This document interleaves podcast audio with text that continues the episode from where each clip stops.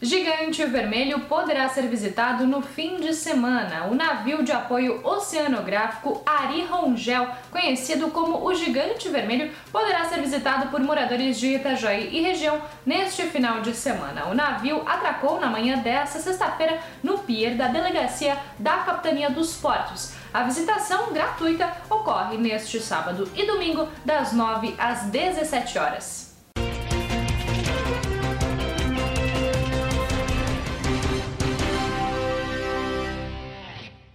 Nuvem preta no céu de Balneário foi efeito de incêndio em ônibus. Uma nuvem de fumaça preta tomou conta do céu de Balneário Camboriú no início da tarde desta sexta-feira. Segundo as informações iniciais, o incêndio ocorreu em dois ônibus que estavam estacionados em um terreno às margens da BR-101.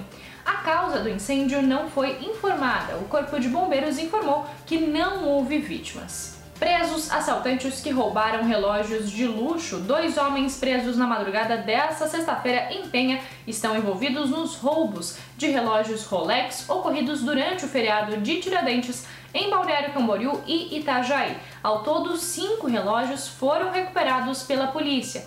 Os assaltantes estariam integrando uma quadrilha especializada em roubos e furtos de relógios caros. Esses foram alguns dos destaques desta sexta-feira aqui na região. Você confere mais em nosso site diarinho.net.